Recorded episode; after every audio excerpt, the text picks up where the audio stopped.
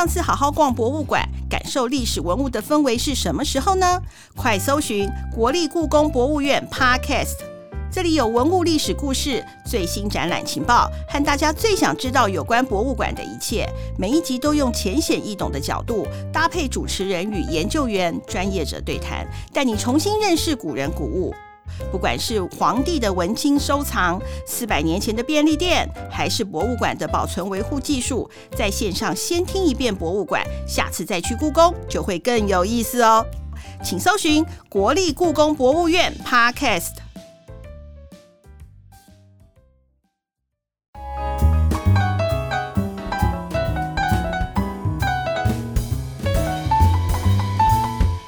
顺不顺没关系，我是二五得十的大姐。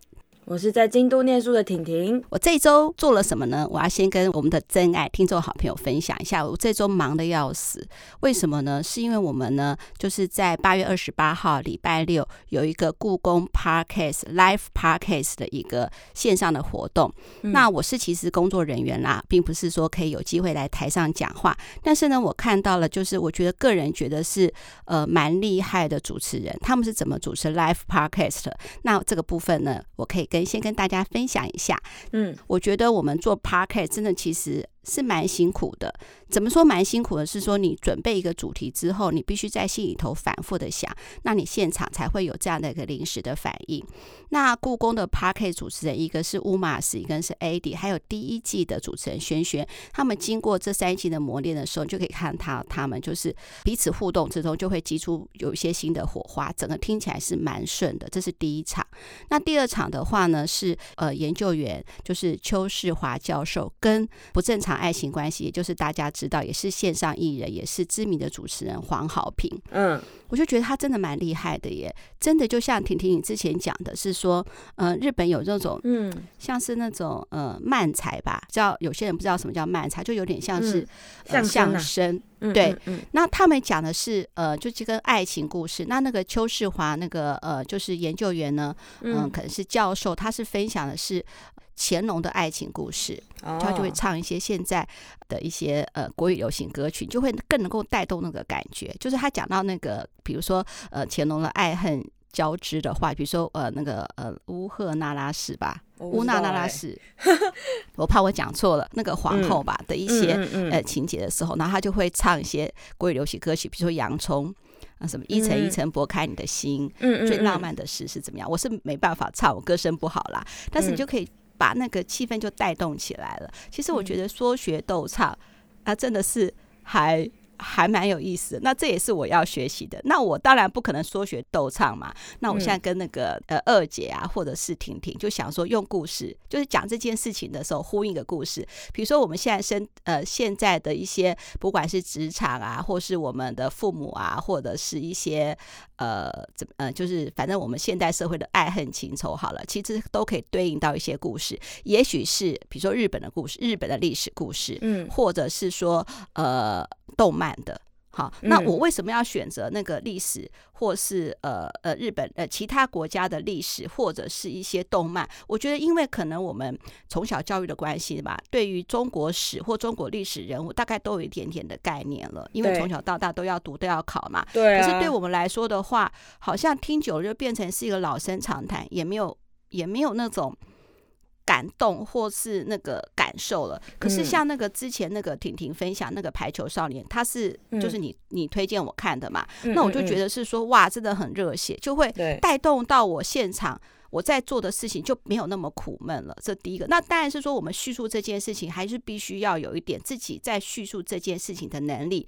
我就要学，比如说像黄豪平，或者是说故宫两位呃很优秀的主持人，或是乌马斯、Eddie，然后他们那些表现方式，才让我们能够真真爱听得下去嘛。这是我这个礼拜的最大的一个感受。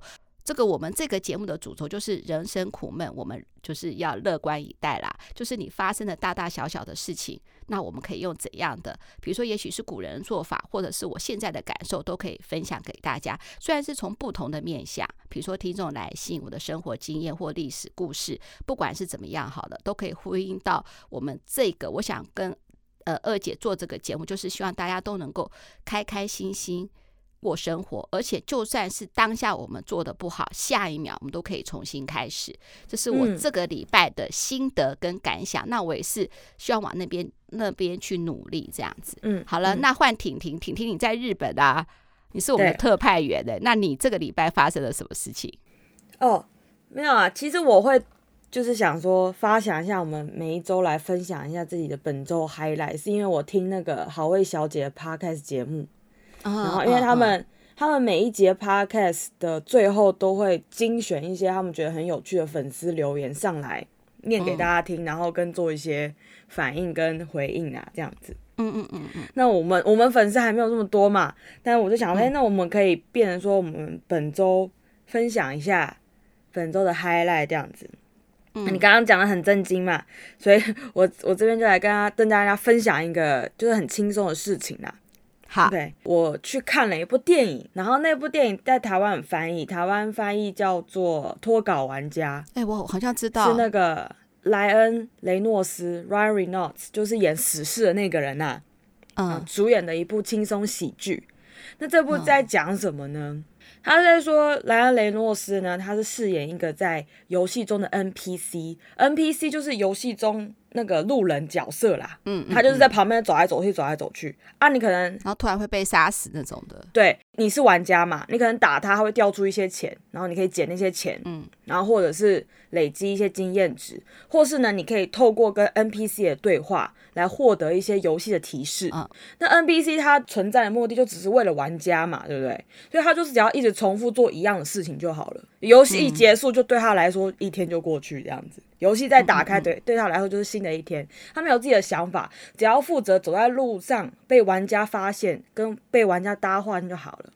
那有一次呢，他就一样走在游戏中嘛，在路上遇到一个女孩。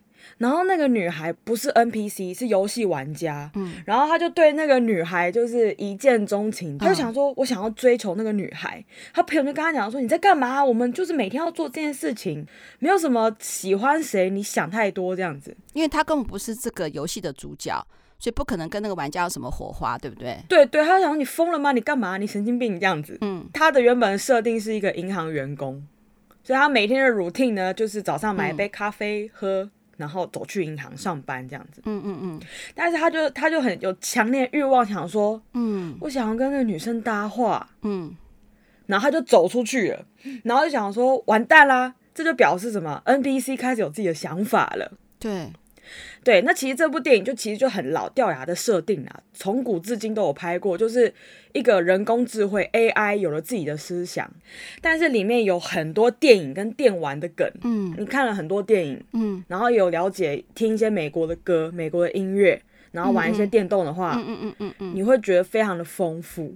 就觉得很好笑，超级大咖的演员客串。嗯嗯嗯嗯，虽然他只出现两秒，但是你看到就会觉得很好笑。推荐大家去看呐，对不对？是一个很放松的喜剧。就算你不知道电玩或者是那些歌曲的梗，没没没关系。我是想问说，假设我没有看那些的话，那怎么办？没关系，也还是很好看。因为我去看的时候，发现电影院只有我一个人在笑。我想说，你们是没看过吗？还是我笑点太低呀？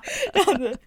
突然觉得自己很怪，但没关系，就是我觉得是一个很好的体验呐。可是你在日本看日本人搞不好本来就很硬，不会笑。不会啊，那你去电影院看喜剧干嘛？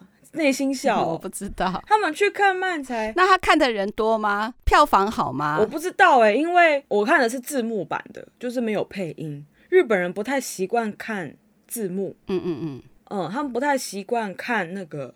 呃，原声版台湾都很强调，我就是要看原声版嘛，我不要听就是外国人讲中文这样子。所以是它字幕是英文嘛，对不对？它字幕是日文讲英文哦，讲英文就原音，所以本来人数就会比较少，所以我也不确定。而且现在是梅花座啊，都离超开。哇，那你英文跟日文都很好啊，你才更容易有一些。当然有影片辅助啊，有些人看不懂，看看画面还是可以大致知道他在干嘛。啊，崇 拜崇拜！而且我觉得这部电影的英文真的没有很难，如果有人想要去挑战的话，可以挑战，可以偷偷把字幕遮住一下，没有关系。本周 highlight 就这样，推荐大家。好，那我们现在要听婷婷讲故事喽。OK，今天呢，想要跟大家讲一个，我觉得在日本史上非常有魅力的一个团体，团体哦，你可以把它想成是一个历史偶像男团来看这样子。嗯，OK，历史偶像男团，哎，对对对，因为我们都读比较中国历史比较多嘛。哎呀，以中国史来讲，大家应该最熟悉的就会是三国时代了嘛，对不对？但是呢，嗯、我们要再认真想一件事情，我们会这么熟三国时代，我们这么熟三国里面的内容是什么？其实都是《三国演义》里面的东西。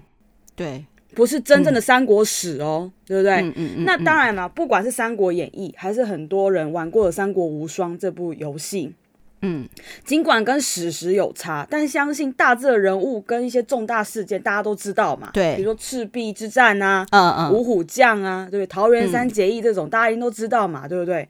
那当然一定也会有很多人开始对真正的史实感兴趣嘛。对，对吧？嗯，像最近的什么斯卡罗。对不对？对，对，对，虽然它是小说改编哦，嗯、但它是以历史作为背景去发展的故事。嗯哼，那时候第一集出来的时候，我看到超多 FB，大家都在分享说斯卡罗哪里错了，哪里错了，哪里错了之类的。包含斯卡罗这个名字，大家都在讨论说，其实斯卡罗这个名字对于台湾族其实是有可能会让他们不开心的。哦，对，嗯嗯，因为那是说他们被卑南族。有点像殖民之后，卑、嗯、南族讲那些人是斯卡罗，嗯嗯，嗯，你就大概想说，你现在讲那些中国东北那哪里去了？黑黑龙江，你讲他们满洲国，嗯，他们也会超不爽的那种感觉。对，嗯、对，我知道那种感觉。嗯，但是我觉得，因为这个作品引起这么热烈的讨论，就表示说，我们会越来越知道真正发生在台湾这片土地上发生的事情。我觉得好棒、哦，对，我觉得超棒的，的，嗯，所以我觉得影视作品啊，跟那个什么游戏啊，其实也都扮演着一个很重大的角色啦，嗯嗯。那我会讲今天的历史故事呢，会对他们有兴趣，是因为我看了《银魂》这部动漫。我知道你之前有介绍我看几个段落，虽然它是搞笑动漫哦，但是它里面的角色还有时代的背景，就是以我今天要讲的这个故事作为原型，嗯，去发展的。OK，那相信有看过《银魂》的观众啊的听众啊，一定知道我要讲什么。没错，嗯，我今天就是要讲的，就是新选组新选组。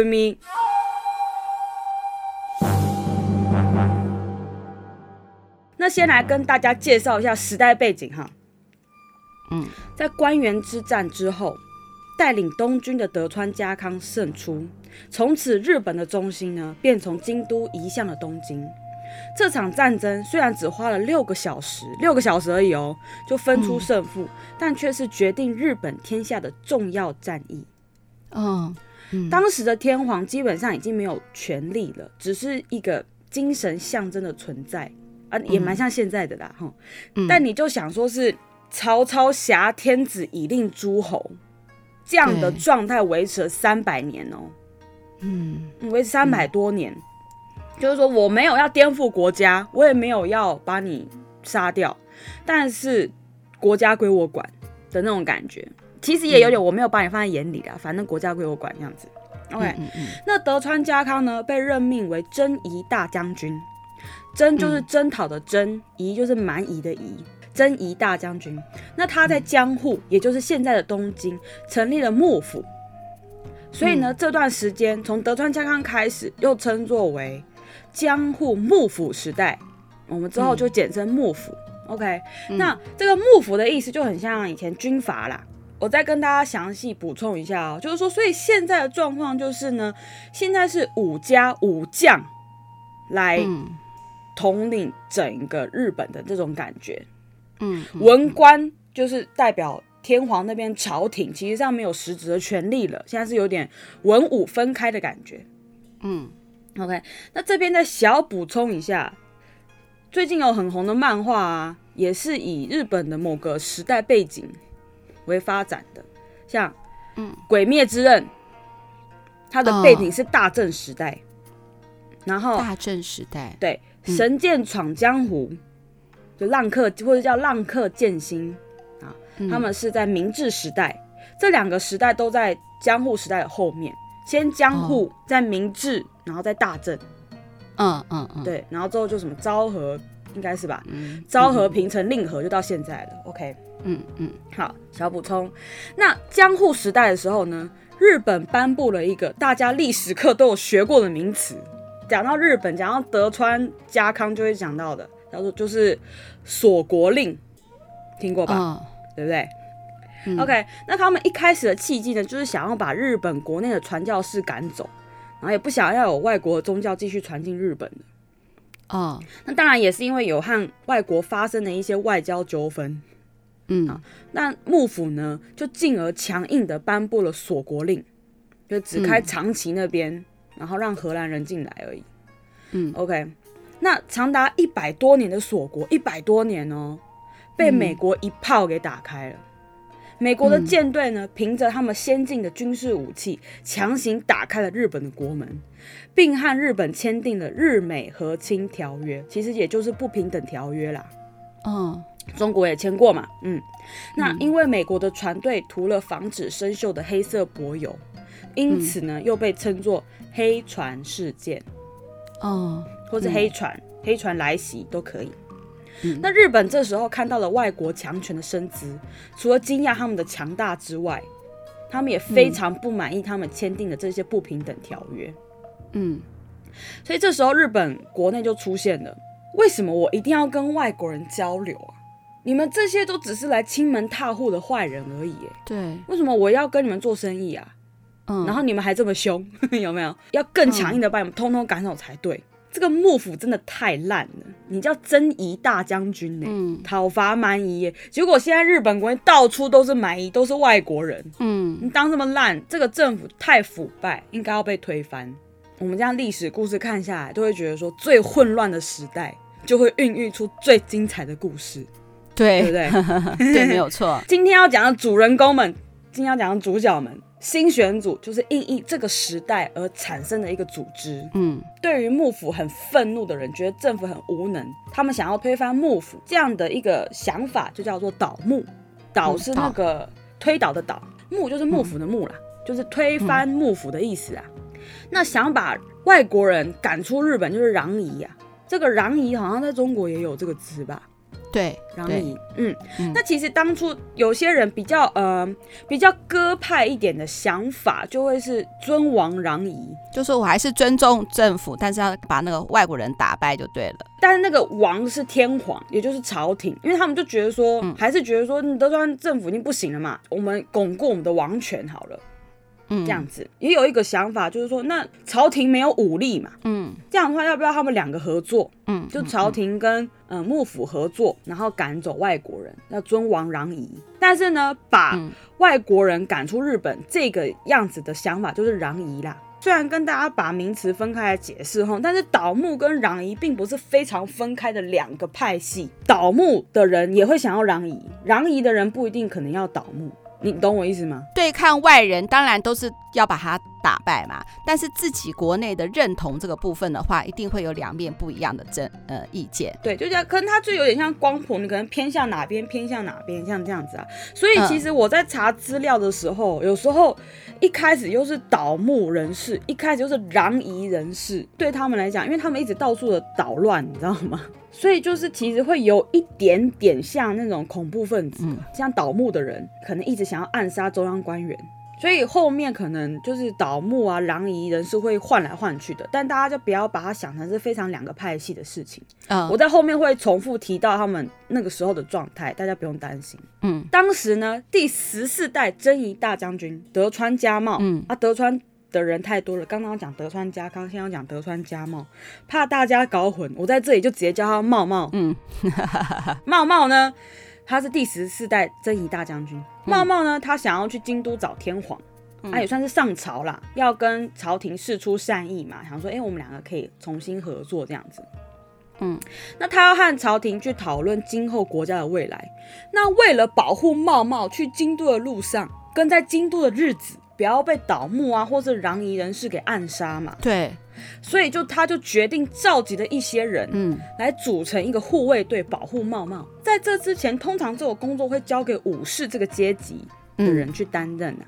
嗯、武士呢，就跟那个西方的骑士也有点像啦，对骑士，或是以前在中国的时候，他可能会养一些叫食客，好了，嗯嗯嗯，就是各个有能力的人啦，只是不见得全部都是武力这样子。嗯哼哼，你就想赵云就是跟定刘备的这种感觉。嗯，这次召集的人呢，不管你的出身，就是我不管你是不是武士，还是你是谁。反正你只要有点能力，你就都可以来，甚至是有一些犯罪前科的浪人也可以来应征。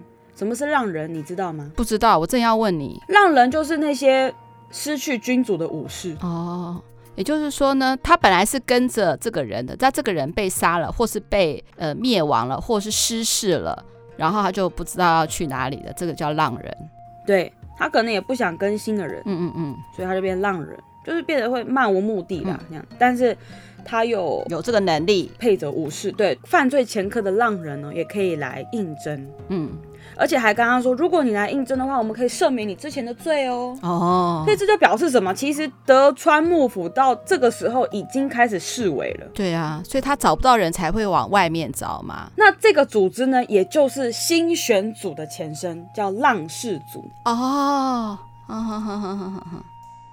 那当时应征的人就有现在被大家传颂的近藤勇啊、土方岁三啊、冲田总司，还有永昌新八这些人，他都是浪氏族，对，他们加入了浪氏族。那我先来讲一下近藤勇这个人好了。嗯，从前从前在江户这个地方有一个道馆叫做侍卫馆，嗯，侍是那个考试的侍，卫是。嗯，护卫的卫，馆就是十字边那个馆。嗯，里面有一个农家子弟叫做宫川胜五郎啊，他是农家出身，嗯，但他也想要学剑术，所以他就去了这个道馆，去那边挥剑。嗯，OK。那有一次呢，他家遭了小偷，嗯，他哥哥就跟他说：“啊，你不是学剑术的吗？你去把那个盗贼抓起来，这样子。”嗯，非常的意难言论。然后他就说，然后他。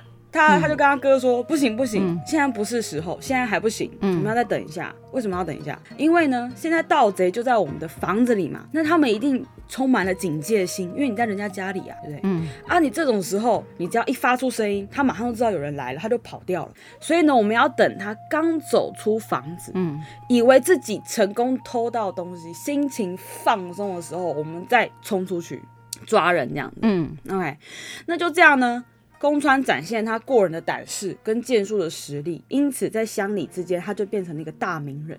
你想说，哎、欸，我弟弟他自己抓到那个盗贼哦，很赞哦，很棒这样子。哎，那当时侍卫馆的馆长呢，近藤周勋便把宫川胜五郎决定为嗯下一任的馆长，嗯、而后呢，宫川胜五郎也改名了，就叫做近藤勇。近藤勇，嗯啊，这位阿勇啊。他的人望啊，他就是为人很正直，他的人望呢也吸引了许多人就跟随他，就包含刚刚提到的土方岁三跟中田冲田总司，嗯，都跟着阿勇了就对了，对，所以他们就变成什么侍卫馆的一群人。那我们回到故事，那近藤勇一行人呢，就是浪士族一行人啊，他们隔年就到了京都，但是呢，当时召集浪士组的清河八郎这个人。他就提出这个建议的，就是：“哎，我们就召集就外包啦的那个人。”嗯嗯嗯嗯嗯，他其实策划的是想要让浪士组收到天皇底下，原本是要保护幕府嘛，嗯，偷天换日就让他变朝廷的势力。那这件事情东窗事发之后啊，嗯，大家就觉得说：“哎，我是要保护幕府的，我没有一定要效忠天皇，而且这违反我我的那个啊，我的初衷啊，我就是要保护幕府的啊。”对。所以一部分的浪士组成员就回到江户了，就想说我我不干。对。那但是近藤勇啊、土方这些人，他们在想说，哎，要怎么办的时候呢？另外一个人就来邀请他们留在京都。这个人叫做秦泽鸭，他原本也在浪士组里面的。嗯。他就跟他们说，哎，我们就留下来啊，就等等看嘛。对啊。那个时候的京都，因为毕竟王城呐。还是觉得说，搞不好还是有什么东西可以做这样子。就是说，也许我没有办法留在幕府，我也没办法，我也不想去变成朝廷的士兵。但是呢，搞不好留在这个感觉有发展机会比较多的地方，另有一番成就也不一定。这边我要插嘴一下，其实他们吃什么喝什么啊？如果说他们没有靠。比如说，原来资助他们的，比不管是幕府啊，或是呃原来那个不安好心的人，要希望他们要要留在那个朝廷，变成朝廷的人好了。可基本上一定会供他们吃住无虑嘛，还会给他们钱吧？那现在如果他们都没有这些的话，那他们怎么样在京都生活呢？嗯，接着我就会继续讲了。那留在京都的这群人呢，就把自己叫做人生浪士族，就改了一个名字。为什么叫人生浪士组呢？是因为他们在决定下榻在京都人生村，也就是现在京都市京区这个地方作为据点，开始招兵买马。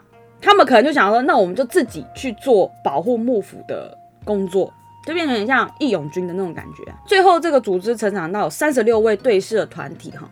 那随着队员的增加，嗯，他们就被当时担任京都守护职，就守护京都的这个松平荣保纳入自己的麾下。哦，我们也是保护京都嘛，啊，你们也是保护幕府嘛，大家性质有点像啊，你干脆就到我们这边来好了。哦，这个松平荣保就收留了他们，这样子啊。那开始他们就正式开始做一些京都维持治安的工作。嗯嗯嗯嗯。那在这个时候的人生浪士组呢，就是有两个大哥的状态嘛。嗯，一个是近藤勇嘛，近藤勇带了一票人，就阿勇嘛，方岁三那些的，对，阿勇。另外一个就是秦泽鸭，就是因为当初建议他们要这么做的人。对，因为秦泽鸭邀请他们下来嘛。所以那叫他什么呢？叫他阿鸭。然后他之后很快就没了，他不重要。哈哈哈哈哈。反正就秦泽鸭这样子，这名字真的是有够 不是很好听这样子，所以我才叫哈呀。OK，那之前就有提到嘛，他们就开始有工作了。你想啊，我们是浪氏族哦，不要给我在那边偷鸡摸狗哦。因为他们已经正式正其名了，有一个就是正当的指派的工作了。OK，那之前就有提到，这是一个非常混乱的时代，想要打倒外国人的幕府的一群人，他们开始觉得哈，打倒外国人好像有点太难了。嗯，因为外国人他们有很新的技术嘛，那个枪啊什么的，他们觉得哎，欸嗯、我们拿那个刀可能不太能拼了，至少也要把幕府推翻掉嘛。嗯。但是也有反过来的，就是想说，哎、欸，不用这么夸张吧？就是你们这样子一直杀来杀去，嗯，一直内斗有没有？嗯，倒不如我们坐下来好好谈谈呐。所以呢，那群就是比较温和的人哈，他们就觉得说要倒幕的那些人太过激进了。嗯，那当然，这些人也像恐怖分子一样到处惹是生非嘛，一直暗杀中央的官员呐、啊，搞得那个人心惶惶，你想说，对，会不会被？就突然又有什么倒木人冲进来干嘛的？对，店家很困扰啊！我好好服务个客户，你这样杀掉之后，我是还要不要收钱？对啊，没错，或是我以后还要不要做生意呀？对啊，你这血肉喷来喷去，我是要怎么？对啊，困扰啊，嗯，变成那个杀人现场，谁会想要那边再去吃东西？对啊，而且或者是我是其他客人，好，我进去突然就一阵，我可能饭都还没吃完。那我也要不要付这个钱？没有错，对啊，很困扰啊，对不对？嗯，当时就掀起了一个要把这些激进分子赶走，类似有点肃清的那种感觉。嗯嗯嗯。那当时人生浪事组呢也参与了这个讨伐活动，那这里就成为他们崭露头角的一个契机喽。嗯，因为他们把这些倒幕的人赶走了嘛，然后朝廷就觉得说，哎，那不错啊，你们对不对？嗯嗯，帮忙啊，很就是攻击不错。嗯，所以呢就想说，哎，那我们把你们取一个。更好听的名字，更正式的名字，嗯、朝廷颁布的哦，就叫做新选组哦。好了，我们的故事开始了。所以这就代表什么？原本民间的团体，嗯，变成了官方认证的组织喽。对，就不一样喽，层、嗯、级不一样，这样子。那其实你可以把新选组想成是一群非常崇拜武士跟想要贯彻武士道的一群人呐、啊。嗯。那其实武士道的核心其实就也有儒家思想在里面。哦，我浓缩成四个字，其实就是忠诚信义。哦哦哦哦，你为人要仁义，你对自己的家族要忠诚。哦、那他们的服装也很有名啊，我之后会 po 在二五得十的粉砖上面。是一件不是就跟银魂穿的一样吗？不不不不不不不是，是淡蓝色的羽织。嗯，然后怎么讲呢？它有点像一个外套。嗯。但是它没有拉链，它就是披着，嗯嗯嗯，有点像披风。对，可是它有袖子。如果我看过《火影忍者》的人，火影、风影那些头头穿的那一件，后面写第四代火影这种的，好，我知道，就那一件也叫羽织，嗯、淡蓝色的哦，很漂亮的。他们在日本叫浅葱色，葱是那个吃的三星葱的那个葱。嗯嗯嗯嗯嗯，背后就写着一个忠诚的诚字啊。嗯，在袖口的地方有白色锯齿状的图案，哇，好酷哦。对，算是相当下趴的设计啊。对，真的耶，嗯、我这要讲，真的。像当时的话，不是大家能够穿上这个衣服，嗯、全部的人都羡慕死了吧？而且那件衣服非常的贵，要做，因为那是特别的颜色。哦，嗯嗯嗯嗯嗯。那但这也展示他们就是武对武士道的向往。你看后面都写了一个“臣”字了。对，没有错，这也是一种、嗯、应该是身份精神的象征，就像制服一样嘛。有这个穿上这个制服就不一样啦。对对，你要进到任何一个组织，如果你以这个组织为荣的话，你穿上去就感觉不一样。就像那个排球少年，他们第一次拿到学校队员的那个队服的足球队服的时候，不是也高兴的不得了吗？一样的啦。对啊，嗯、所以大家走在路上就很啊，新选组哦。哦，不要在那边给我惹是生非哦，搞什么小动作哦，把你抓起来哦，这样子。啊，但是啊，不过硬要说一下哈，那一堆血气方刚的男生凑在一起，他们也蛮年轻的，二十几岁这种，嗯，要非常有秩序，相当困难嘛。对啊，对不对？而且大家都拿刀呢，就有点像一个意见进入黑社会一样，只不过这个黑社会是算白社会吗？就灰灰色地带，好了啦。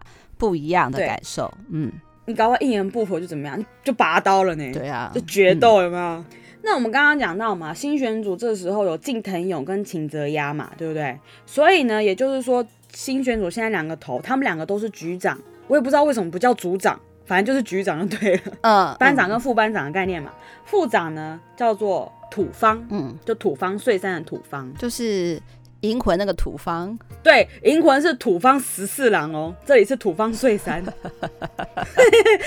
我之后会帮大家整理 角色对照表，真的很难记，我每都会记错。好，那身为副长的土方，他就定定了一个法律，叫做局中法度。哦，这个局中法度呢，就是新选组神圣的法则，神圣不可侵犯哦，绝对的法律哦。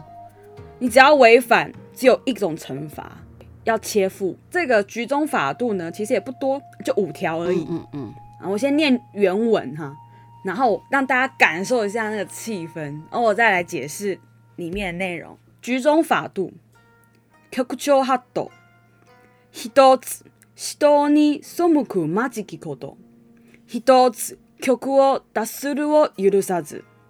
一つ胜手に金策いたすべからず。一つ胜手に草书取り扱うべからず。一つ私を逃走をべからず。一つ是什么意思啊？那我现在要讲了，局中法度一，不可以违背武士道；一，不可以脱离组织；一，不可以有金钱上的纠纷，就是你不可以借钱，你也不可以去夺取人家的钱财。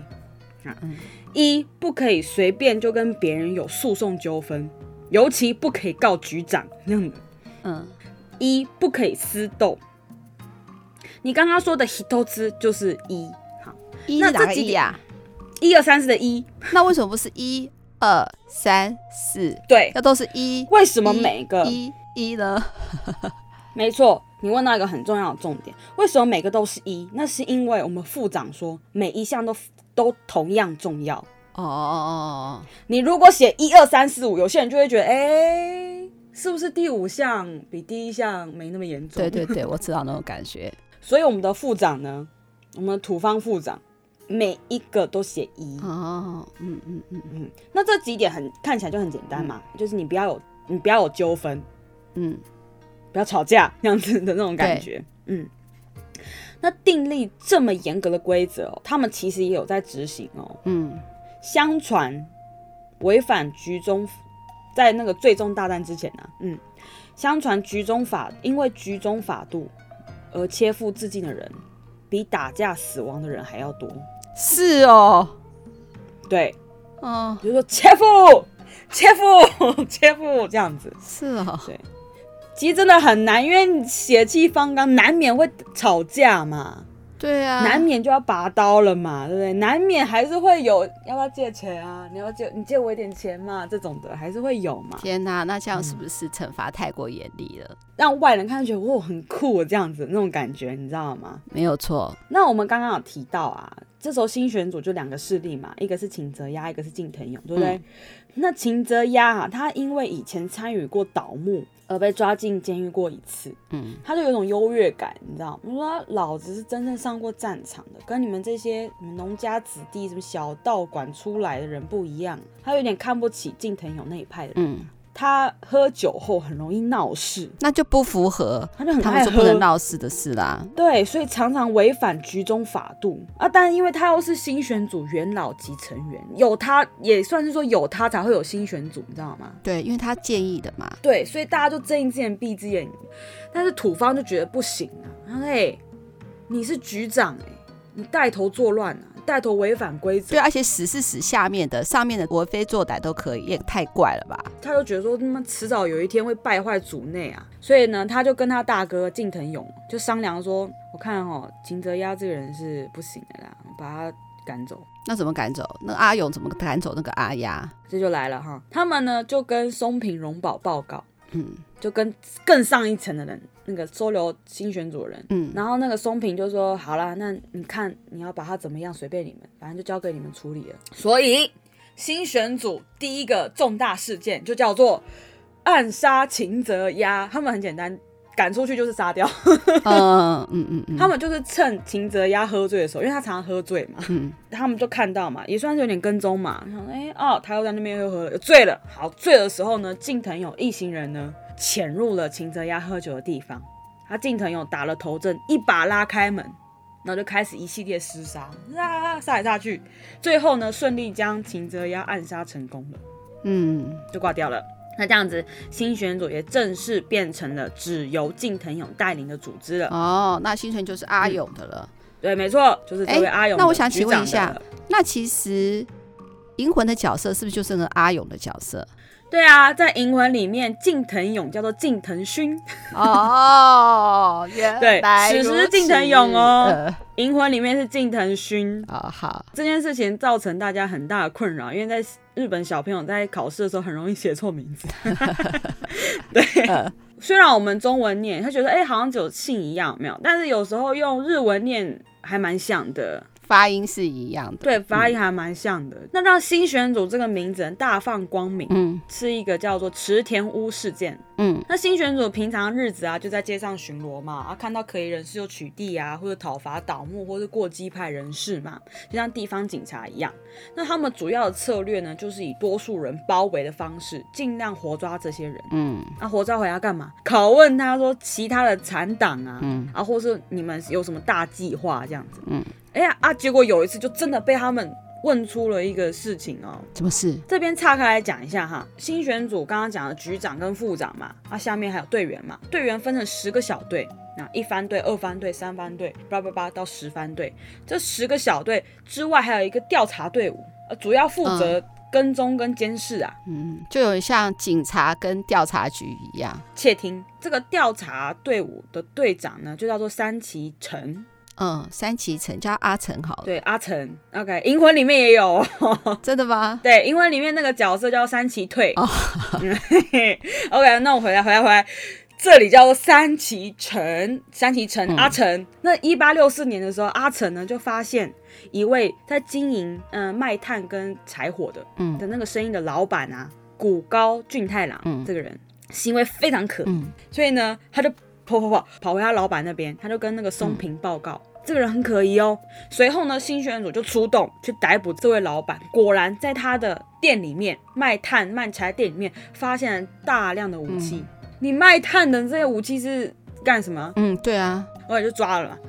抓走之后呢，我们的副长啊，这个副长呢，他有个绰号叫做“鬼之副长”。嗯，鬼之副长土方岁三就一阵严刑拷打，说不说？说不说？这样子。所以说，他副长不是有两个吗？一个就是土方嘛，一个就是这个鬼子什么挖沟的，对不对？没有没有没有，这个副长他的绰号就叫做鬼之副长。土方另外一个绰号叫做鬼之副长。对对对对，哦，就是还是土方嘛，对不对？因为他很严格，他要订立那个局中法度，有事没事就叫别人切腹，那样可怕。我怕真爱跟我们一样，听故事听到一半会觉得说，嗯，怎么又出来一个新的人？好，继续这个故事。这个土方岁三就严刑拷打。说不说，说不说，那样子，哎，结果那个人真的受不了了，就说好，我说，我说，他们就问出了一个大型的恐怖攻击计划哦。哇，当时呢，属于过激派的一支长州势力。嗯，长州是日本山口县这个地方。哦，我们就叫长州派好了。长州派呢，这群人，他们打算在京都放火，然后制造混乱，并且借此趁机杀掉松平荣保，而且还要怎么样？再把天皇绑架到常州去哦。是哦，那很大的事件，他要把那个阿宝都要把他宰掉，对对对，直接进攻到天皇，对，就那个常州势力很厉害，他很多人吧，对，很多人，山口县呢，所以他只能是要推翻这个王朝的意思，对对对对对，你就想是很像是今天台中呢要把台北给干掉的那种感觉。对啊，那个是很大咖的事情。没错。好了，嗯，那那个阿勇不就红了吗？他可以很早就把这个事情给对对对给洞悉到，给抓到了。没错，嗯、新选组为了要阻止这个。倒墨计划嘛，所以呢，他们在京都展开搜索。嗯，这时候他们分成两组，一组呢是由近藤和冲田组成的十人小队，嗯，剩下的人则由土方带领。嗯，两支队伍在京都搜查。嗯嗯嗯嗯嗯，要抓到这些过激派人士嘛，啊只问出计划，而不知道他们人在哪里。嗯，土方队搜索八坂神社这一带，近藤队搜索三条大桥这一带，两边还走走走走。最后呢，嗯，由近藤小队在。池田屋这个小饭馆里面呢，嗯、发现正在开会的长州派人士。那这时候呢，近藤勇、冲田总司、永昌新八等人攻入屋内。哦，他们打头阵啊、嗯嗯、啊！因为这时候他们在外面等等等，想要等土方会合，因为他们只有十个人嘛，刚刚讲的。嗯。他想说，哎，怎么都不来，怎么都不来，来不及了，算了，我们先进去这样子。嗯，好，冲进去了。近藤勇、冲田总司、永昌新八先进到屋里面。嗯嗯嗯嗯。剩下人在外面拦截逃出来的敌人。啊，就你逃出来就把你砍掉，逃出来就把你砍掉。那里面人在厮杀这样啊，因为那个冲田为什么派冲田总司进去？嗯，冲田总司呢是也是那个跟着近藤勇出来的，嗯，就是那个侍卫馆那那一派的。嗯，他是。新选组的一番队队长，剑术天才，嗯，所以他进去其实大家蛮放心的，嗯，那一进去之后呢，当时啊，攘夷人士就是那个过激派人士，他们的人数比近藤带的人要多很多啊，所以当时其实打得很辛苦啊，嗯嗯嗯，因为很多人啊，在近藤快要撑不下去的时候呢，这时候我们的冲田总司，剑术天才的冲田总司杀了进来帮忙，嗯嗯，然后那砍他砍，就砍到一半，呃，冲田他突然喷了一口血。他说：“冲田，你怎么了？你怎么了？你还好？你是你是被砍了吗？”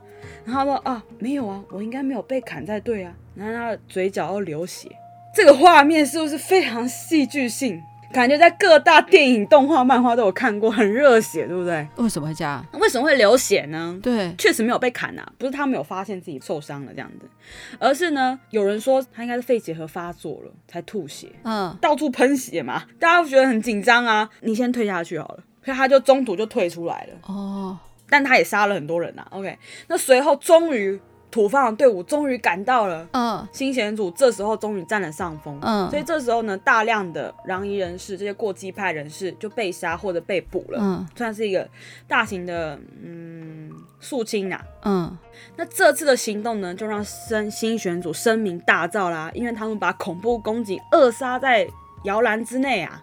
对不对？嗯，那新选组呢，在第二天早上返回他们总部的时候呢，据说有大批群众在旁边围观哦，就说：“哎，是新选组哎，哼，就是那个阻止恐怖攻击的新选组那样子，保护京都和平啊，这样子。”嗯，对。那也因此有很多人呢，也想要加入新选组了。对。嗯嗯，OK，就是哎、欸，我也想要，我想要跟着你们一起，这样也很热血，我也想要保护京都这样子。嗯嗯嗯嗯。好，但是呢，随着组织越来越庞大，那就也当然会出现危机嘛。那其实这时候呢，新选组有两个副长哦，一个是我们铁血纪律的鬼之副长土方岁三，另外一个叫做山南静助。山南静助这个啊，所以副长本来就只有一个吗？我记得不是有两个吗？副长本来有两个，所以这个副长一直都是这个吗？对对，一直都是他。一开始是两个局长嘛，然后一个局长，对，阿鸭不在了嘛，鸭子被干掉了，这样子。那现在的话就是就是那个土方嘛，副长有两个，一个是阿勇跟那个阿鸭嘛，现在阿鸭没不在了嘛，但是阿勇下面有两个副长，一个局长，一个是土方嘛，嗯、土方就是鬼之副长嘛，嗯、然后另外那个的话呢是对山南静助嘛，山南静助。从头到尾都他嘛，对对好，OK，对对对，他现在才出场。如果是很重要的角色，我就会再三的提醒你们。嗯、那如果我只提过一次就不太重要，嗯、当听故事听过去就好。好好好，这位山南静助啊，他是另外一个副长，嗯嗯，他就是跟你一样，他就觉得说，哎、欸，这种什么都要切腹的方式，是不是有点太过严苛啊？对，嗯，啊，他是一个想比较多的人呐、啊，他就觉得说。啊，其实你这些局中法度的规定的范围很笼统，灰色地带太多。嗯、基本上你只要不开心，你就可以叫别人切腹嘛。那这样很容易造成民怨呐、啊。嗯、他虽然常常这样子跟土方讲，土方就说不行啊，我们就是要管理这些龙蛇杂处的人，我们就是要这么严格。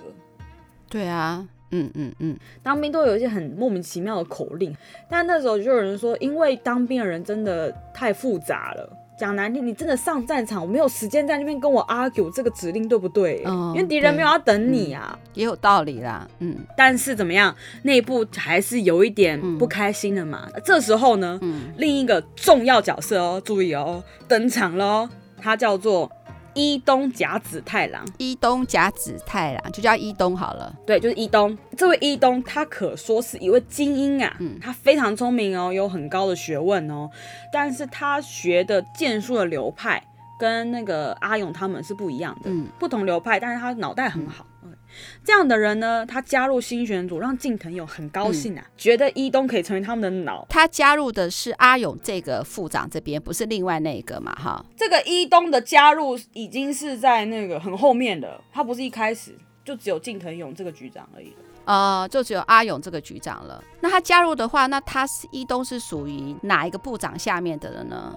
是土方那边呢，还是另外一个？这时候我就要讲了。伊东觉得说，哇，我们这群土包子，这时候有一个伊东来，他就觉得很开心，他说哇，很棒哎，就是有一个有学问的人，他就一直叫那个伊东叫老师啊，嗯嗯嗯，伊东老师，嗯嗯，对，叫他神社这样子，他呢就把伊东任命为参谋这个位置哦，参谋哦，嗯，就军师出来了，对，没错，那所以呢，伊东成为参谋啊，这可说是和副长是相同层次的呢，嗯嗯，他很大哦，但是呢，其实这个伊东啊。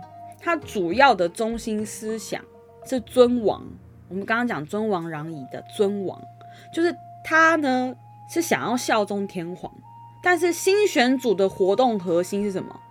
保护幕府。对呀、啊，所以有嗯也有一说是新选组他们可以把它又归在于左幕派，左是辅佐的左，这个时代就非常混乱，又有什么倒幕，又有攘夷，又有尊王，又有左幕。所以很容易就是会遇到跟自己思想不一样的人，对，思想不一样在干嘛？就是要杀掉，就是打打杀杀嘛。那伊东进了新选组之后啊，因为他原本可能想说尊王攘夷嘛，所以还是想说，哎、欸，迟早有一天幕府要重新归于天皇之下。但是就想说，哎、欸，这群人好像没有在管天皇不天皇，只在幕府这一派嘛。嗯、他就说惨了。好像跟我想的有点不太一样，嗯，那可是也不能退出嘛，因为退出要切腹啊，不可以脱离组织嘛，局中法度第二条这样子，然后惨怎么办？怎么办？怎么办呢？对啊，那伊东成为参谋了嘛，嗯，这就让那个山南进驻啊，嗯，另外一个副长就觉得有一点哎呦，他有一个很尴尬的地方，他在之前提到那个池田屋事件当中啊，他就虽，他生病没有办法参加。组内那些喽喽弟弟们就会觉得说：“哎，你是不是我们三男副长是怕了吧？畏战吧？”的这种流言蜚语就跑出来。重大的事件的时候，他没有机会建功，接下来要参加的人不可能参加你这个三男的啊。然后现在又来了一个伊东先生又出来了，三巨头来看的话，他就最弱的那个啊。对，没错，而所以他就开始觉得说：“哎。”这个新选组是不是有我跟没有我都没有差啊？职涯危机，对不对？如果你是山南静助的话，你会怎么办？你会硬撑在里面吗？哎，不能退。不会，不会，不会，不会。其实哈，我虽然不知道这个故事，所以你会有政治斗争。这你要政治斗争，你必须要确认你自己实力是很强的。可是现在的话，看起来的话，你就算实力强，你也没一个表马上立刻表现的舞台嘛。以前是一对一嘛，嗯嗯，就是我跟你而已，就只有比的份了。可是现在三个人来了，嗯、我要是我是他的话，嗯、我是三男的话，我就会拉那个一东，跟一东建立好关系。嗯，嗯我讲的对吗？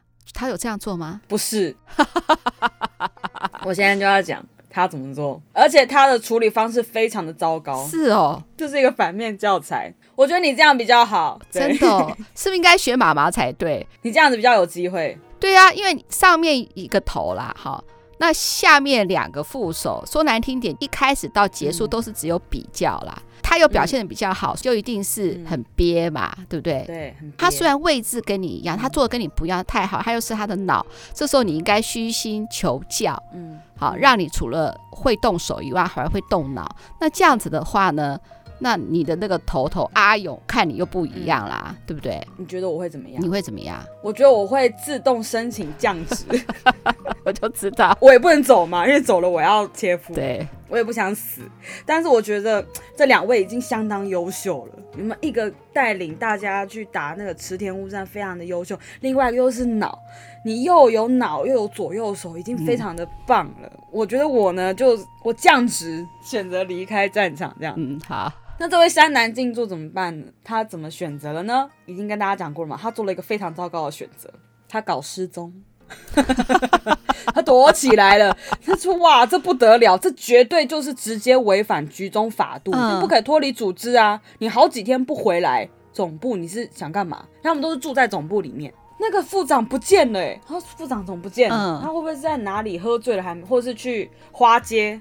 就是玩太爽没回来，他说不是啊，嗯、他已经很多天都不在了，不知道他去哪。土方脸就很臭，昏倒。说，嗯，这违反局中法度哦，大家都很紧张吗？不会吧，他是副长哎、欸，他、嗯、不敢吧？这样子，那近藤就说好，不管怎么样，我们先把人找回来。那这时候近藤呢，他就派出了组内和山南副长交情最好的冲田一番队队长冲田去找他。嗯，冲田在路上找啊找啊找啊，再怎么样，你可以人要回来啊，你不可以不回来，不回来就一定是逃脱了嘛。至少回来，大家有话先讲清楚嘛。你有什么烦恼有没有？大家讲出来，大家都兄弟，我们都是侍卫馆出来的。终于找到了，嗯，找到之后人带回来，但是带回来之后呢，土方的态度很坚定，他就说没有办法，嗯，你就是有意要逃走，嗯，所以就是要切腹。嗯那近藤阿勇怎么做呢？近藤勇他就是觉得，好吧，那副长都这样讲，所以他就切腹了。对，他要切腹了。所以那个三男就切腹了。对，没错。那这边跟大家讲一下切腹的流程吼，你知道什么是切腹吗？之前有阿信这个日剧，就是。他们都没有想到，那个日本战败之后会去投降。Oh. 他们认为是要战到最后一兵一卒，嗯、不可能说我要求败嘛。嗯、他会知道说自己的就日本就天皇求败的时候，他要跟就大家道歉的时候，嗯，他只是一个人民而已哦，嗯，他就跑到深山里面去切腹了。其实这个切腹呢，是武士阶级才有的一个方式哦。嗯，这是一个他们特有的，他就觉得说，我不管怎么样，我鞠躬尽瘁。嗯，所以我选择切腹，就是像你刚刚讲的，我不要被别人俘虏，嗯、我不要忍受这个屈辱，俘虏就屈辱嘛，我就是死这样子。所以如果今天呢，关公不是有被曹操抓走过吗？对不对？那摆在日本的话呢，很有可能那位武士就会直接切腹了。我不会，嗯，违抗我的君主，嗯、我就是为他鞠躬尽瘁到死。那切腹怎么切？哈，对，切腹是自己切，就是拿刀捅自己，化开这样子。嗯，那以前的武士呢，他身上就会带两把刀，嗯，一把就是武士刀，对，另一把就是短刀，短刀就是用来切腹用的，嗯，随时都做好去死的决心。那当你刀子捅进肚子里的时候，根本是动弹不得啦，太痛了。没有办法切啦，那这时候为了让你早点死去哦，因为你已经自己捅自己，已经是有相当的觉悟了嘛。我知道，嗯、所以呢，这种时候就是需要一个重要的人来帮你戒错。嗯，戒错是什么？就是要帮你把头砍下来的人。嗯嗯，因为你太痛了，就把他赶快把你头砍下来，嗯、结束这个苦痛那样子。那通常借错的人呢，剑术要非常高明，对，他要再看你把刀子捅进去之后，嗯、一刀就把你头给砍下来，嗯，就一定要一刀，要不然更痛苦。我肚子已经很痛，你还砍不断我的头，那更痛苦。嗯，所以一定要是剑术非常高明的人才可以去借错。所以通常武士们他们都会觉得说，哎、欸，自己搞不好嗯上战场之后搞不好命将休矣，或者是会发生什么事情的时候，嗯，他们就会找一个人，找自己亲近的人来作为自己的借错。所以说，那个土方帮他砍了吗？没有。那三男进驻，他就说，那我选择。冲田来帮我借错。哎，冲田是谁啊？冲田是那个一番队队长，剑术天才，刚刚在池田屋线吐血的那一位啊。哦，对对对对对对对，嗯嗯嗯嗯嗯。冲田呢，再怎么样，虽然他们觉得切腹对于武士来说是一个非常骄傲的一个死亡的方式啊，但是毕竟还是砍自己好朋友的头啊，很 sad，对不对？对啊。那这土方他就说啊，我们已经不是当初的朋友而已喽。我们现在是武士了，我们必须要贯彻我们武士道的精神。这边我可不可以插嘴一下？那个冲田嘛，他不是得了那个肺结核吗？那他还可以活着哦，我以为他就死了嘞。他本身就是有点身体有点不好，嗯，还没到那么严重的地步就对了，体质有点不好，嗯。冲田就把刀挥下去了。嗯。所以听到这里的时候，你有没有觉得新选组有点不妙？他到现在这个为止，他已经失去了两个重要的人物了，嗯、重要高层的，一个是局长，一个是副长。嗯、可是也应该是说，你也可以把他想到他们是去无存精啊，嗯、就等于留下好的啦。而且他又加了一个那个对东啊，嗯，所以基本上来说，虽然有失去人，也有家人啊。但是你要想哦，伊东他的内心他是尊王派哦。哦，对对对对对，嗯。而且你这样子一直把重要官员给砍掉，底下的人会怎么想？对，我想到了三男的下面的那些人会怎么想呢？对，有你有十个番队哦，十个队伍哦。嗯嗯嗯。我们现在把镜头拉回到伊东这边。嗯。伊东呢，他除了觉得自己的理念跟新选组不合之外，他也觉得新选组可能不会有个好下场。为什么会这样觉得呢？当时啊，倒幕派的势力虽然被京在京都被扫荡了吧，但是不要忘记，日本不止京都这个地方啊，对不对？还有其他地方啊。对啊。虽然呢，其他这些地方啊，他们一开始也想要攘，就是把外国人通通赶走。但是西方列强崛起啊，把隔壁那个中国大清王国都给瓜分殆尽啊。嗯。那日本比中国小这么多，对啊，人也少这么多，嗯，地方也不像他们这么大。嗯那一定不是只有瓜分啊，一定是全部都被占领啊。对，应该是打不赢外国人，但是怎么样，这个腐败的德川幕府要被推翻。嗯，所以当时的两大势力，一个是长州，刚刚有提过的长州跟萨摩。嗯，萨摩是哪里？萨摩是鹿儿岛，长州是山口，这两个地方的势力人就联盟了，而且还向。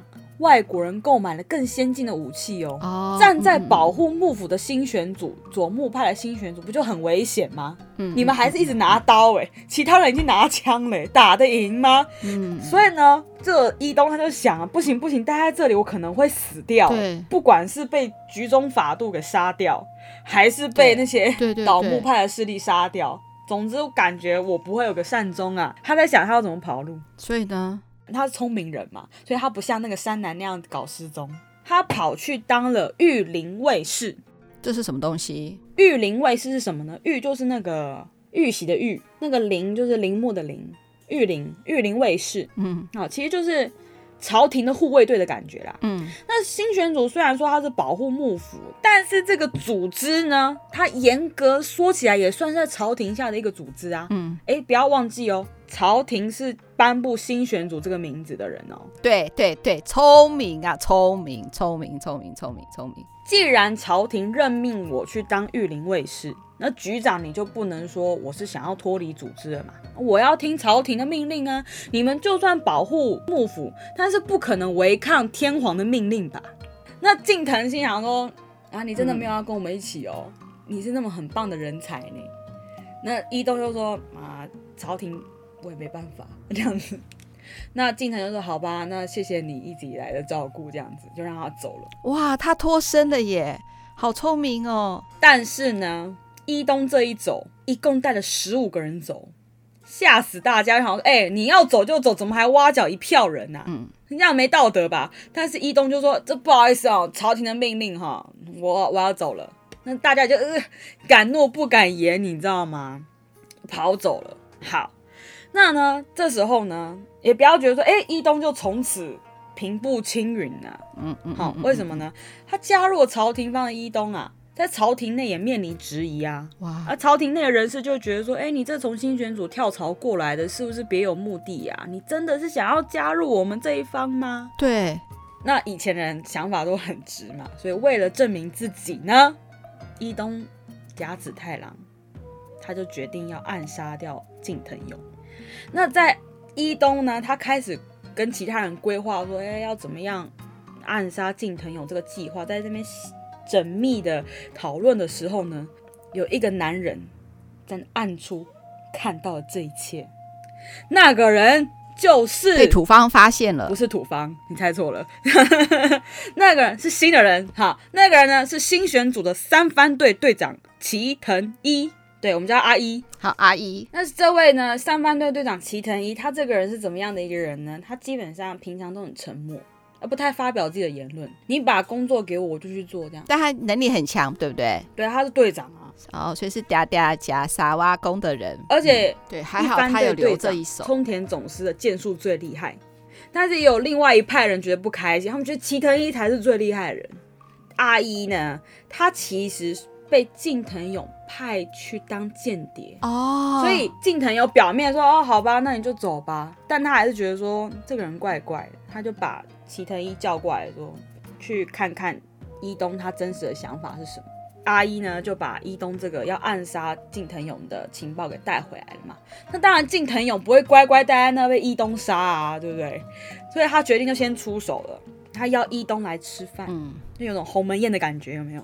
酒酣耳热，吃饱喝足，在那边互相聊天，那边假寒暄说啊，嗯，一东你最近怎么样啊？在朝廷内过得还好吗？我们家新选组啊，最近啊，就是大家都很难管呐、啊，我看也是，以后也不知道未来在哪里，在那边乱讲话。OK，嗯，然后一东就在那边想说，哎、欸，这个人是怎么样？这样就跟我吃饭呢。他说这帮草包应该也是斗不过我。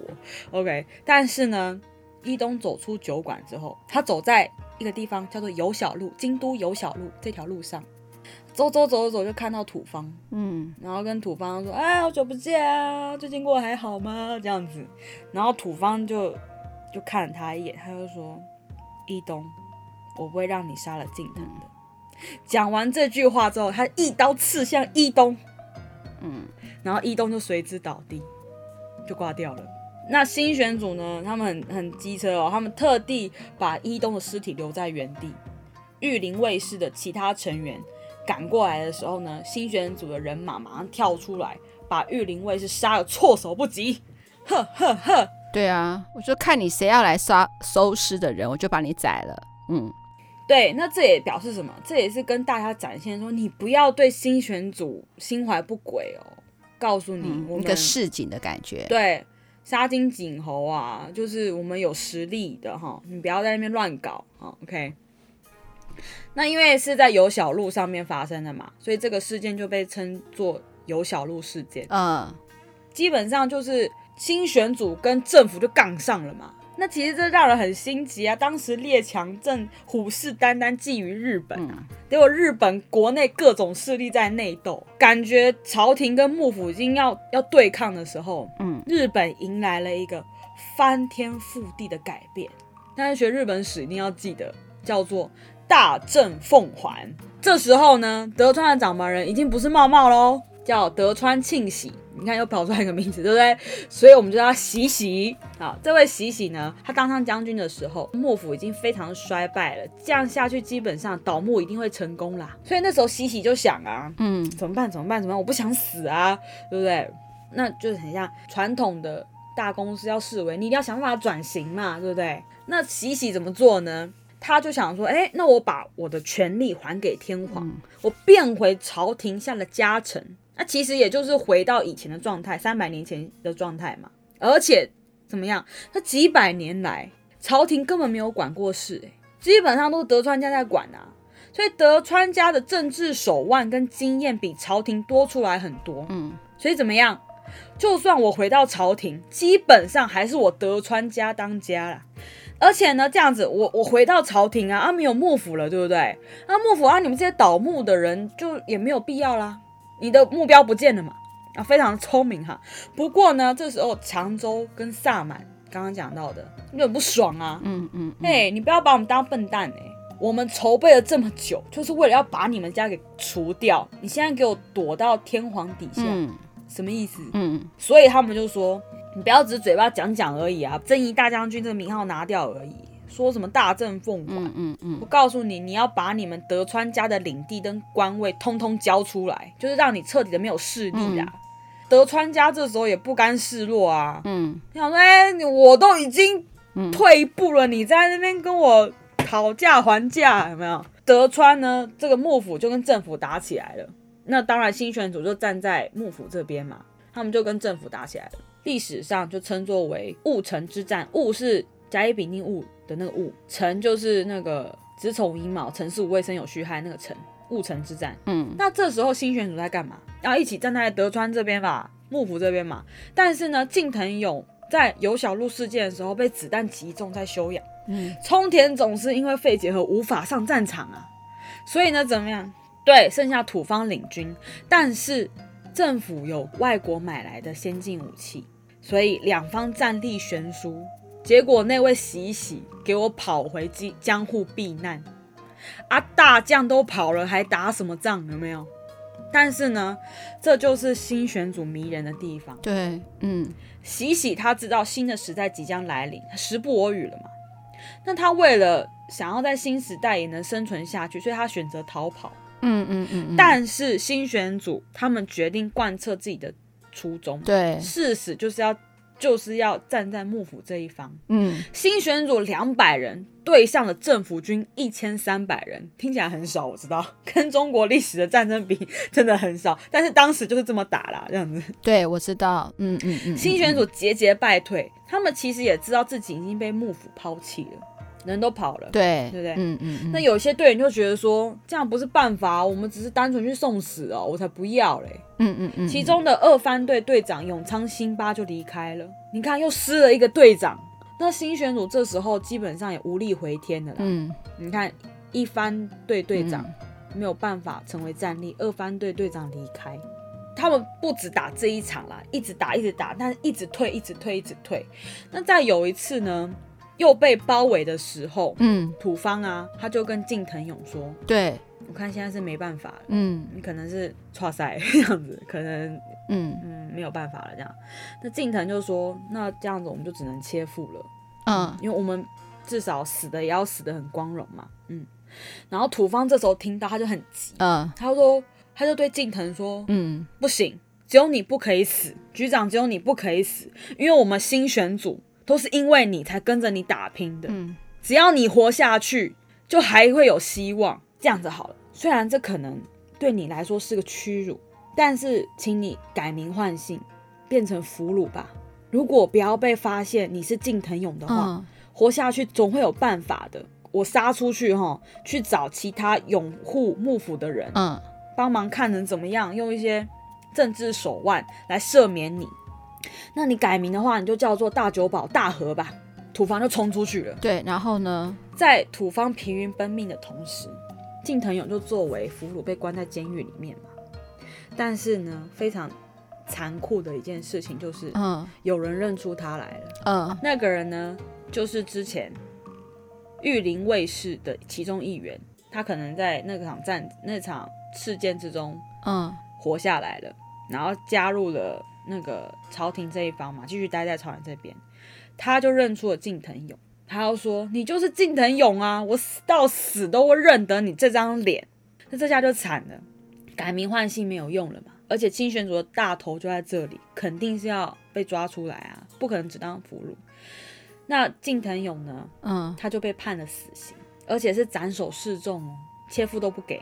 所以他没有办法以武士之姿死去了，这样。嗯，而且他的头被放在大庭广众之下，就给大家看，就说违反，就是你违抗新政府，嗯，就是叛国，就是逆贼这样。对，这时候在养病的冲田呢，他其实不不知道近藤已经死了，他那时候肺结核，基本上起不来了啦，这样子。我在想啦，大家应该是也不敢跟他讲，怕他一个激动有没有就怎么样了？嗯。但是呢，在近藤死后的两个月，新选组一番队队长。剑术天才的冲田总司也暴病去世了，而且他不知道，他都到死都不知道近藤勇已经死了。嗯，so sad。那这时候呢，还在外面奔波的，他想怎么办？土方，然后他就被告知说近藤勇已经死了。他说哈，都还没想到办法。那冲田呢？冲田嘞？然后他说冲田也生病死掉了。听到这个消息，让土方就是非常的。震惊啊，也非常难过。那万念俱灰的他呢，就想说，好吧，那去找那个松平好了。一开始说他们的，但是没想到松平的地方管辖范围也被新政府包围了。土方这时候旁边还有齐藤一，就是刚刚讲三番队队长，很沉默的那位人。好，土方带着齐藤一阿姨，他就跟他说，我们要要不要，我们去仙台。好，东北那边还有一些地方是不爽现在新政府的。嗯，我们去那边的话，对，搞不好还可以东山再起啦。嗯，但是这时候呢，齐藤一阿姨就说了，她说：“土方啊，我觉得已经够了。那既然呢，我已经不想再到处逃了，这样太太煎熬了，这样子。”然后他就说：“那既然啊，我们在松平这个地方嘛，松平是提拔我们上来的人呢，那我们就应该到死都要在这里守着。”那土方就看到他，他说：“好吧，那这就是你贯彻你武士道的的方法，这就是你内心中的正义嘛。那我也不好说什么，所以土方就他就自己一个人走了。他这时候还说啊，那我们这些侍卫管出来的人。”到最后也是四分五裂了，这样他呢就跑到了北海道。嗯，那时候呢，对新政府不满的人呢，他们聚集在了北海道，想要把北海道当做一个据点反攻回去。但很可惜的事情，你们就是拿冷兵器嘛，就是没办法嘛，实力太悬殊了。嗯，也没钱。OK，那新政府，但到最后，当然新政府就拿下了北海道，所以新选组的最后一人。土方岁三也战死了，新选组这个对新政府来说的逆贼也在此全灭。嗯，那新政府成立后呢，一定会大力讲新选组的坏话嘛。嗯，对，他说违抗政府、叛国、逆贼这样子，也很多人觉得新选组啊就是德川幕府的走狗啦，因为德川幕府就是不好了嘛，这是事实。嗯。新选组一直背负着恶名在民间流传，哈，那说起来很讽刺嘛。新选组的成员呢，他们原本都是想要成为贯彻武士道精神的人，来效忠政府的。那时候政府是幕府，嗯，以忠诚作为价值观的最高原则，结果居然沦落于被说是逆贼的下场，嗯。而且也有人嘲笑新选组，他们就觉得说，你们就是没有办法因应时事去变通啊，这时候干嘛还要站在幕府这边？嗯，对不对？去朝廷那，去新政府那边就好啦。觉得他们是一群很愚忠的人，嗯，很愚蠢的人这样子。嗯，新选组就背负着这个骂名一直流传下来。但是呢，这时候有一个人看不下去了，嗯，他站了出来，他跟大家说，嗯，我是新选组的一员。那个人是谁呢？原来他是新选组二番队队长永仓新八，嗯，他一开始脱队了嘛，嗯，那他原本其实隐姓埋名，静静的生活，嗯，但是呢，他最后站了出来，向大家说新选组到底是个怎么样的团体，嗯，当年是如何和坏人对抗，有一番作为。那他那时候就算是口述历史嘛，他那时候站出来讲之后，嗯，登在报纸上哦，是报纸上连载哦。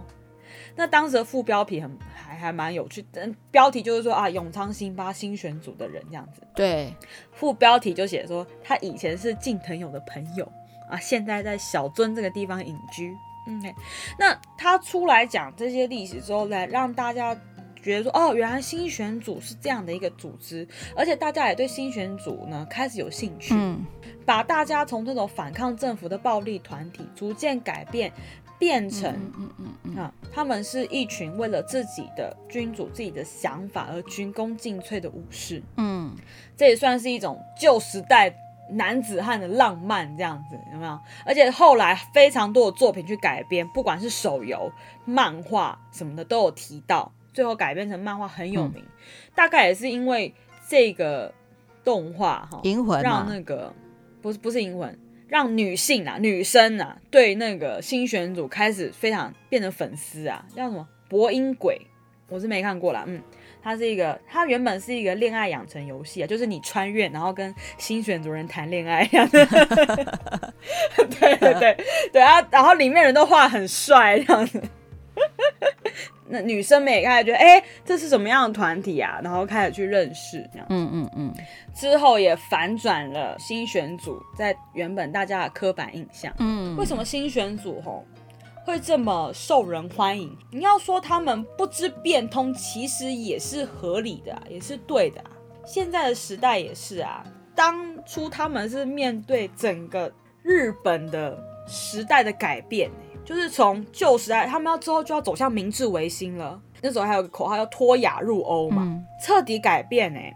现在也是嘛，因为我们科技进步，我们时代改变又越来越快了。嗯嗯、那在面对这个时代的改变啊，的确会让很容易让人有迷惘。嗯嗯嗯嗯，你是要贯彻自己的想法，还是要改变自己？嗯。但是呢，我想不管如何，新选组这个故事到现在就是被这么多人喜欢了。我想就是因为，不管你是选择怎么样的路，但是你如果能像新选组这样子。坚持自己内心的正义或是价值观的人，我觉得都是非常很令人敬佩跟欣赏的啦。我觉得其实我们就是嘛，每个当下我们都不知道我们自己做的对或错，以后会怎么样，会有什么牵扯或是有什么影响，但是我们总是有做这件事的理由嘛。只要你理由正当，无愧于心，哈，无愧你自己的心，我觉得就是最好的准则，哎。好，那我刚刚一直有提到说，哎、欸，这个角色是不是在银魂里面有？嗯，对，没错。那我就来总结一下。好，刚刚我提到的人在银魂里面是怎么对照的？嗯，鬼之副长土方，在历史里叫做土方岁三。嗯，银魂里面是土方十四郎。好，新选组组长近藤勇。嗯，在银魂里面是真选组的局长。近藤勋，嗯嗯嗯，那我刚刚讲到的剑术天才一番队队长冲田总司，嗯，在银魂的角色里面叫冲田总务。啊，嗯嗯嗯，伊东甲子太郎跟秦泽鸭这两个角色在银魂里面合并了啦，嗯，在银魂里面是伊东鸭太郎，嗯，那他也是银魂的故事里面也是想要推翻掉近藤勇，嗯，近藤勋，嗯，那松平荣保呢，就是。帮大家顺便复习一下，松平荣保就是收留了土方他们这些人，近藤勇这些人的，嗯，的大头，嗯。嗯，他呢在银魂里面叫做松平片利虎，嗯嗯嗯，刚刚讲到的调查队的队长山崎成阿成，嗯，他在银魂里面叫山崎退，嗯，那三番队队长，嗯，就是派去当间谍的那位，好，叫做齐藤一。在银魂里面叫做齐藤忠。哦，那刚刚提到的将军们在银魂里面有出现哦。讲到的德川家茂，嗯，德川家茂在银魂里面就是德川茂茂，对，德川茂茂，所以我刚才也用了，因为我觉得这样真的很好记。嗯嗯嗯嗯，德川庆喜。在银魂里面就叫德川喜喜，嗯嗯嗯嗯，喜给喜给跟 nobu nobu，OK，好，就是这样子，嗯，然后今天的故事就到此这里，希望大家还喜欢。对，我觉得故事哈真的会有一些启发。今天呢，我让婷婷一口气把这个故事讲完，那之后的话呢，有空可以看看银魂这个动画的话，我觉得你会觉得更有感觉。呃，那节目的最后的话呢，呃，我还是想要哈，请婷婷做个结尾啦，然后也顺便跟大家讲说，其实呃，《明日真心话》很久没有更新了，然后二姐呢也广快的更新了一集，那大家也要支持哦。好，那接下来结语，婷婷你说喽。二五得十，顺不顺耳没关系。我是在京都念书的婷婷。如果你喜欢今天的节目的话，请一定要帮我们按赞、点阅、五星评价、留言哦。那在各大平台都听得到我们的节目哦，不管是 Spotify、KKBox、Mixer Box、Google Podcast 都听得到我们的节目哦。那希望大家可以多多推广出去，然后也一定要来留言或是私讯跟我们做更多的互动哦。对，或是你想要听婷婷讲什么，除了故事以外，假设你想要，嗯、对日本有什么好奇的东西都可以讲。还有就是说呢，因为婷婷之前在节目里也分享了嘛，知道如果是说你在呃念书或念研究所或念博士，都有一些痛苦的一些心得想要分享的话，也许我们可以大家可以一起怎么讲，念念你的心情故事，我们也分享我们的心情故事，对不对？没错，互相取暖啦。对，互相取暖。好，二五得十，顺不顺耳没关系。拜拜，拜拜。